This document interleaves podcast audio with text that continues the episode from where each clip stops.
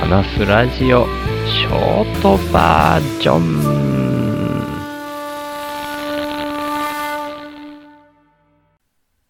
昨日はですね、ずっと雨だったので、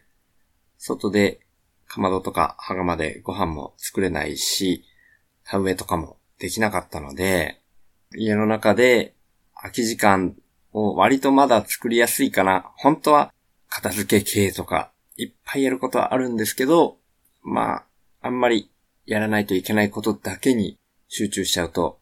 辛くなっちゃうんで、昨日は思い切ってですね、映画を見てみました。で、大した話じゃないんですけど、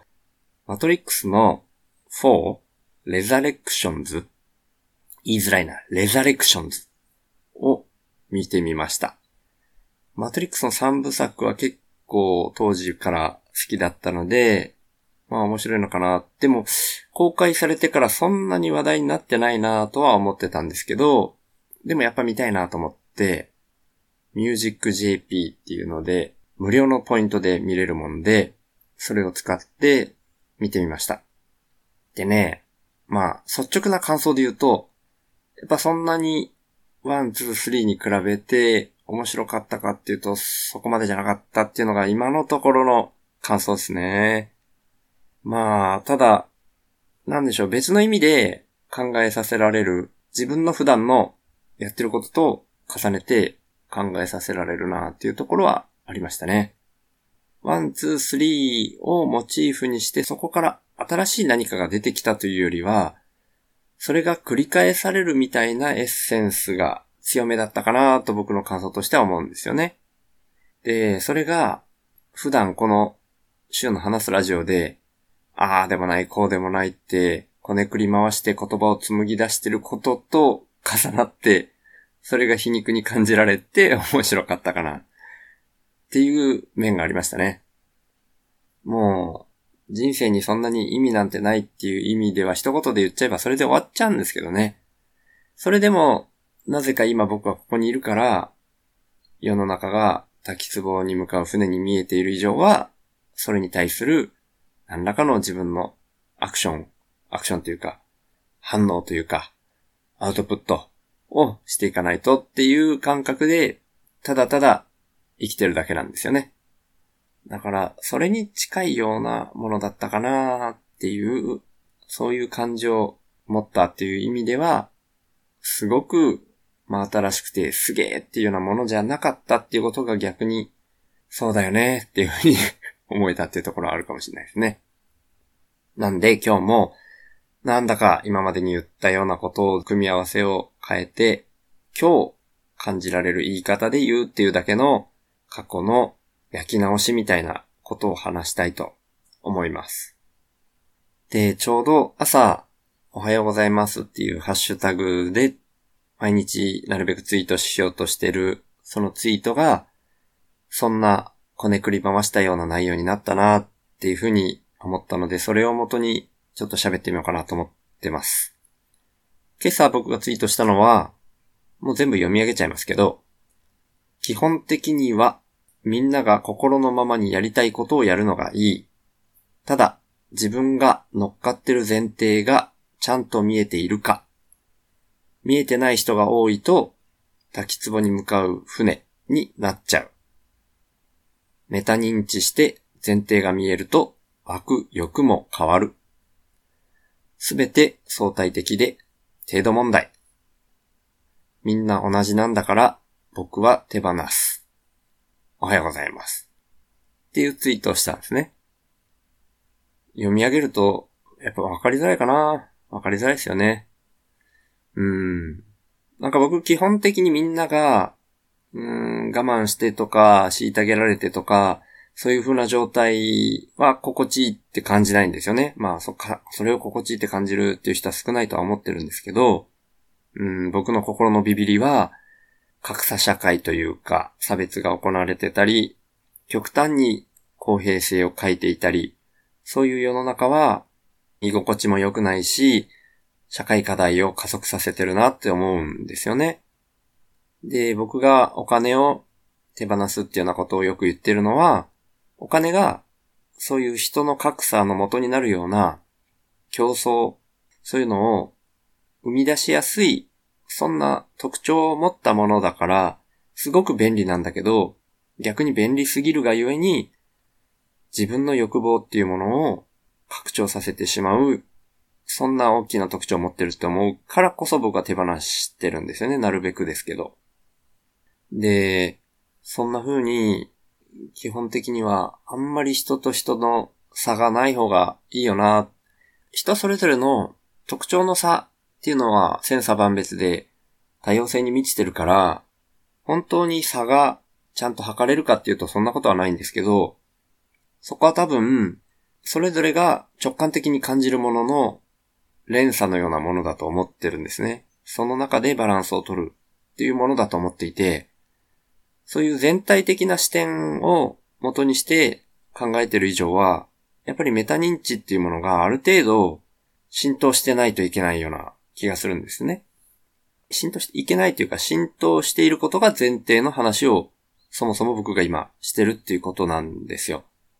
全体のことを見通すようなメタ認知をしてない状態で、ただやりたいことをやるっていうのって、自分の欲を満たすためには、人に対して何をしてもいいというか、人の欲に対しては無関心。自分と相手というものは全く完全に別物で、だから相手のことを虐げてもいいっていう論理に帰着しちゃうと思うんですよね。だからそこは全体的なメタ認知を持っといた方がいい。それはすべての人がそれができるかどうかはわからないけど、それこそ程度問題で、ある程度それができる人は、基本常にそれをした方が全体のバランスが取れやすいっていうふうに僕は感じてるんですよね。だからこそ、それが自分のやりたいことにつながっていっちゃうんですよね。メタ認知をしていない状態で自分がやりたいことって考えたら、人のことがある程度無関係になってるから、その状態でのやりたいことを大多数の人がやってしまうと、周りを顧みない。まあこれは僕が話してるのが全部人のことだけを喋ってるんじゃないっていうことになるんですよね。人のことだけを考えていたら、周りの人間のことを考えていたとしても、やっぱり滝壺に向かっちゃうって感じるんですよ。なんでかって人以外のものもちゃんと存在していないと、うまい具合にそれが循環していないと、結果的に全体としての人が生き延びられる期間が加速度的に短くなっちゃうんですよね。それって、まあ自分で自分の首を絞めてるようなもんだと思うんですよね。だから、長期的な視点で、なるべく、永遠ではないにしても、なるべく長期的な視点で見ていかないと、全体としてはうまくいかない。そんなメタ認知を持てる人が一定数いたら、全体としての意識みたいなものが、その方向性になっていけば、滝壺に向かう船じゃなくなると僕は思うんですよね。それも本当は程度問題で、最後の最後には多分地球もなくなるし、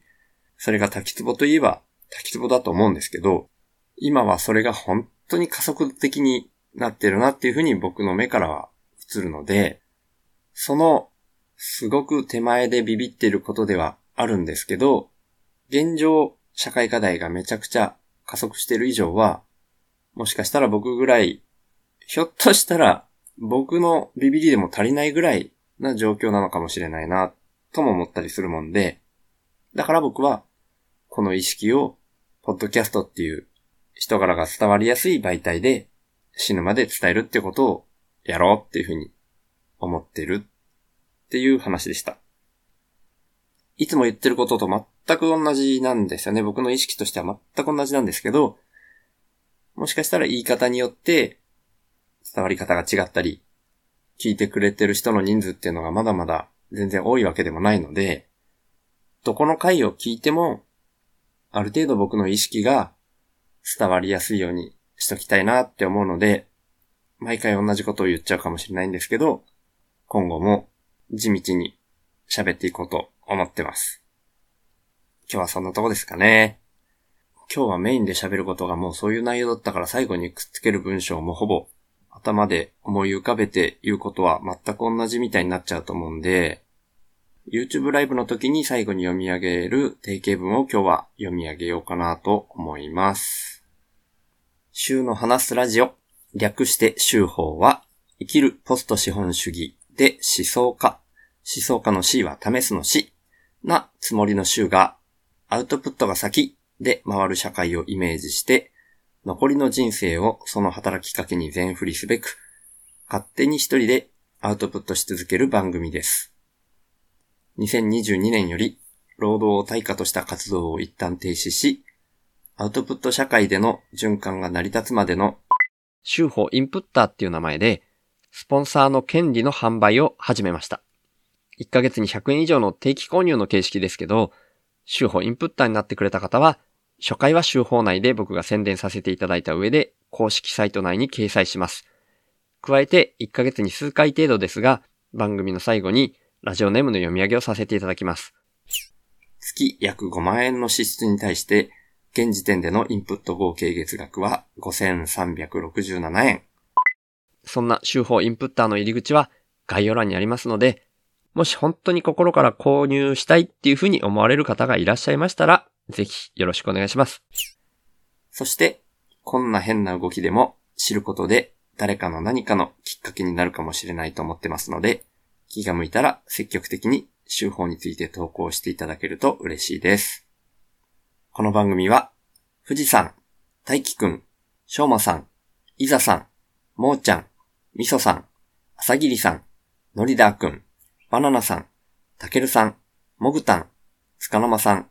あいちゃん、てきりゅうざんさん、はっしーのさん、くっくらかずみーさん、とうとちゃん、月のせらびさん、なっちさん、あいりちゃん、一周くん、ひろろさん、みたらしさん、あじゅさん、まえりょうさん、本田兄弟紹介さん、ひなわ銃男子翔平さん、じろうさん、ステルスインプッターさん、サボテン妻のちょっと耳かしての3人さん、ちっぺさん、みかさん、たまちゃん、紫さん、れいこさん、ともきさん、かせおちゃん、謎の工学インプッターさん、しおすさん、メリーちゃん、たけちくさん、のインプットアドでお送りしました。